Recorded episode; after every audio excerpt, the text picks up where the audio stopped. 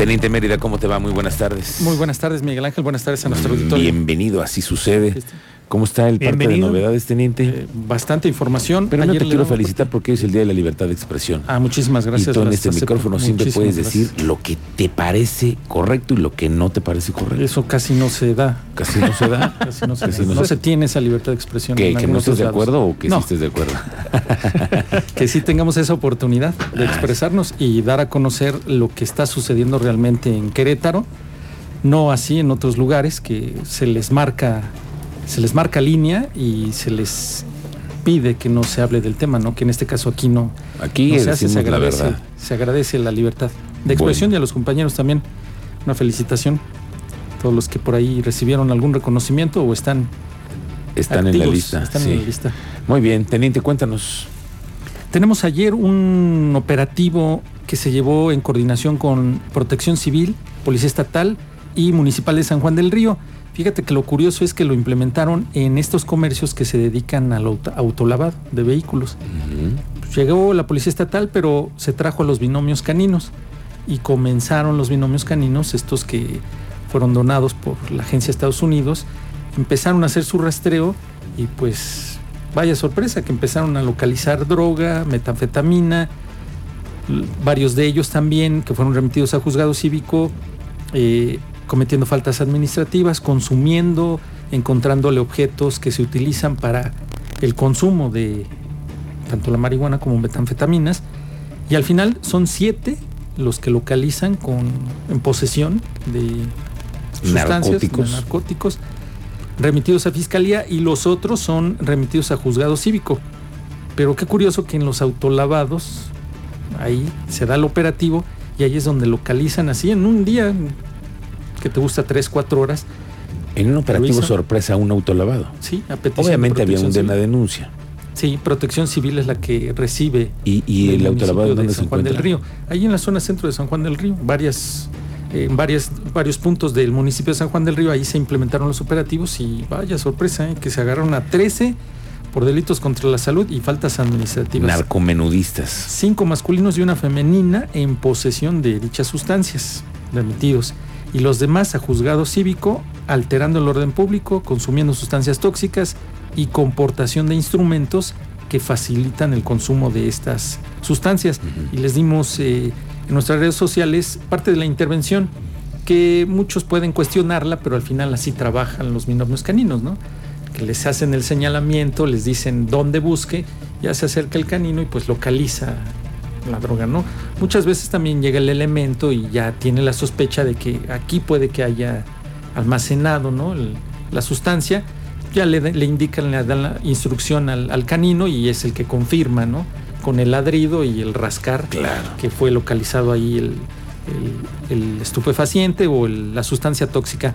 Ese grupo eh, trae caninos, pues ya son caninos especializados en ese tipo de, de actividades de intervenciones y pues les ha dado resultado.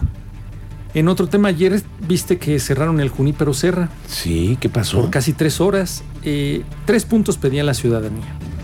Seguridad, mejora en el servicio de transporte público y el agua. El agua está muy, muy complicado el tema porque a algunos les llegan dos días, otros horas, a otros tres, cuatro días seguidos y al dejan de surtirle cinco días. Ese era uno de los principales problemas. Las rutas de transporte público que llegan, pero con un tiempo de hora y media, hora cuarenta, hasta dos horas las rutas.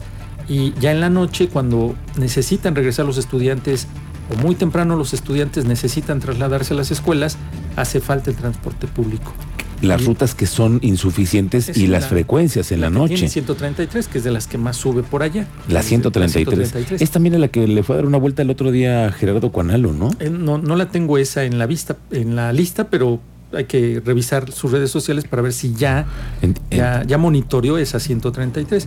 Y seguridad, porque al final dicen que incrementó la incidencia delictiva entre robo a casa habitación y robo a transeúnte, que eso es lo que están pidiendo que se se pues haya mayor eh, operatividad en la zona porque sí pasa la unidad, pero se da la vueltecita ahí en la glorieta casi con el junípero y se regresa y vámonos, ya no la vuelven a ver. Bueno, avanzó, bloquearon, utilizaron ahí rocas, ramas, trafitamos y obstruyeron. Tuvo que llegar el subsecretario de gobierno del estado, el Gudiño. El señor para- Gudiño, El señor Gudiño para de plan. dialogar con ellos porque entre del municipio y del estado pues como que no podían avanzar, no se trababan, ahí andaban, ¿no? Los concertadores eran de gobierno municipal Ambos, del Marqués. estado, o no, de, Querétaro, de Querétaro. del estado, del municipio y tuvo que llegar el subsecretario y decir, a ver, vamos a, ¿qué es lo que... ¿De qué se trata? qué se ¿Cuál es el esto? Y asunto? vamos a poner orden. Nos vamos a sentar, vamos a dialogar y vamos a solucionar. Ahí había personal de la CEA y se les dijo que durante la madrugada ya venía en tandeo eh, agua a los domicilios. Y que el día de hoy que se reunieron eh, a- daban avance Instituto Queretano del Transporte que se les solicitó que estuviera presente y personal de la CEA que había arreglado eh, parecer bombeo y por eso tenían esa falta de agua se comprometían a surtir el agua. Al final casi tres horas estuvo bloqueado para solicitar la intervención de las autoridades, lo consiguen y ahí firma, me consta ahí firma el subsecretario, el Gudiño, firma un documento con horario para que se nombrara a um, un contingente de los vecinos y dialogaran el día de hoy. Pero al final tuvieron que estos tres puntos, seguridad, transporte público y agua, hacer presión de esa manera para que se les tomara en cuenta. Yo tengo conocimiento que esa colonia está en trámite de regularización. Ok. Entonces, porque algunos referían, no, pero pues, si ni siquiera pagan, pues a todos les llega recibo de luz, recibo de agua, pagan predial y ahí en- entran las lagunas, ¿no?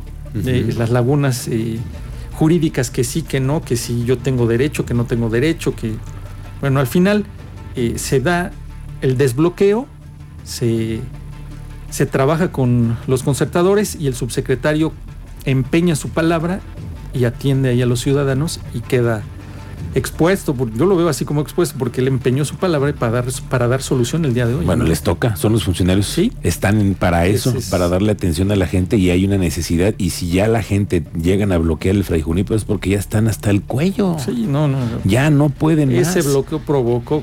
no, no y nadie les hace caso.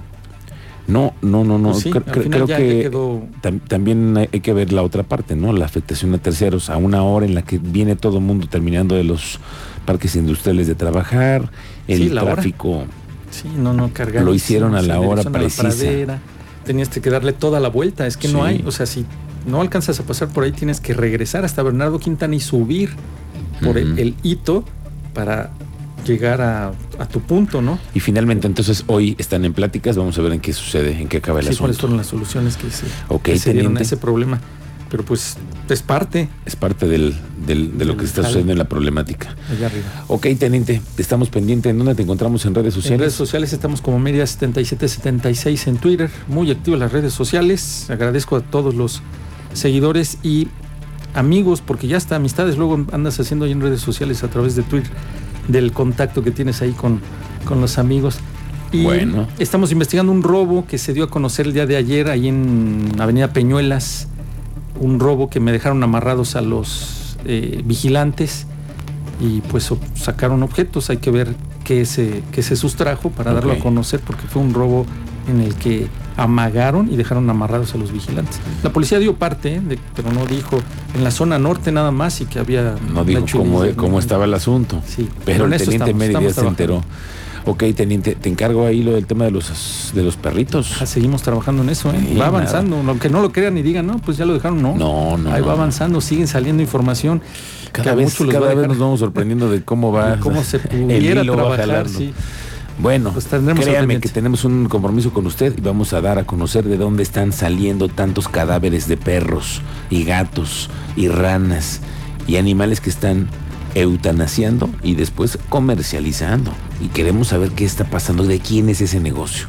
Estamos tras ello. Teniente, gracias. Muy buenas tardes. Buenas tardes.